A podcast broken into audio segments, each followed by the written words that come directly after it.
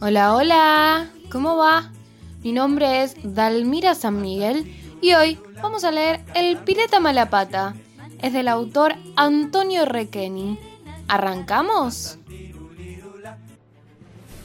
El Pirata Malapata.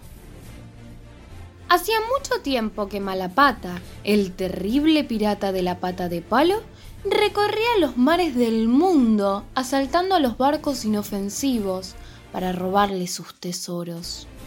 Y cuando no divisaba barcos en el horizonte, se entretenía en disparar cañonazos a los pobres peces que se animaban a sacar la cabeza fuera del agua.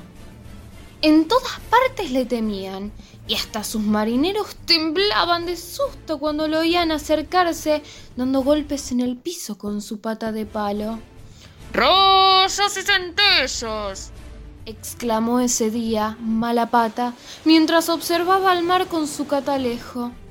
Un barco enorme se dirigía hacia donde él estaba. ¡Hicen la bandera negra! ¡Preparen los cañones! ordenó Malapata a sus marineros, que corrían atolondrados por cumplir sus órdenes. La embarcación se acercaba. El pirata Malapata vio que era un barco muy grande, pintado de colores y con una bandera extraña, una flor azul bordada en el paño blanco.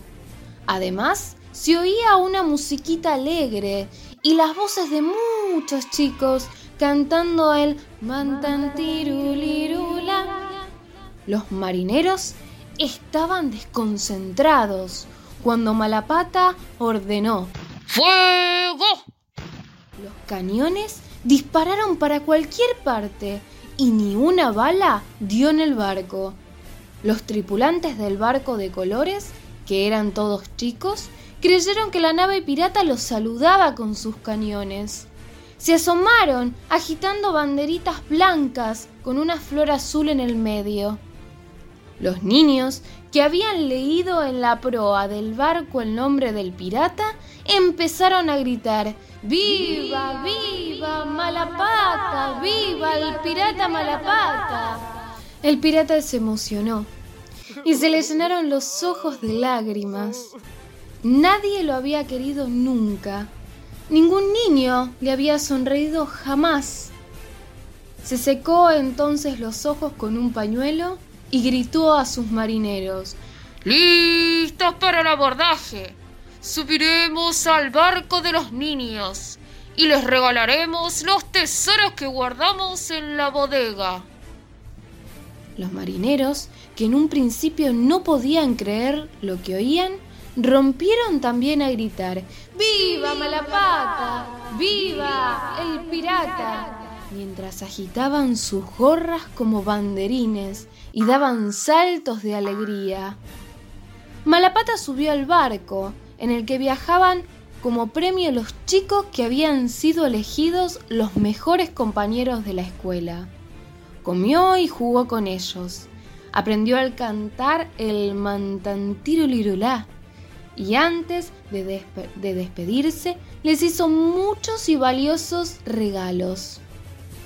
Esa noche Malapata durmió feliz, a pierna suelta, y de su pierna, o sea, de su pata de palo, creció una ramita verde, muy verde, de la que brotó, mientras soñaba, una pequeña flor azul. Y colorín colorado, este cuento se ha terminado.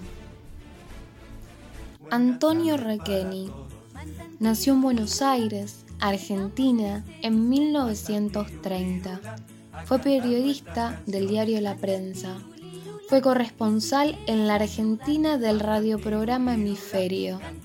Además, fue colaborador en varios diarios argentinos. Fue secretario durante 10 años de la Fundación El Libro en el área de prensa. Te recomiendo otros títulos de él. Los anteojos de Cocorita, Canguro en la Luna y Bingo, el payaso.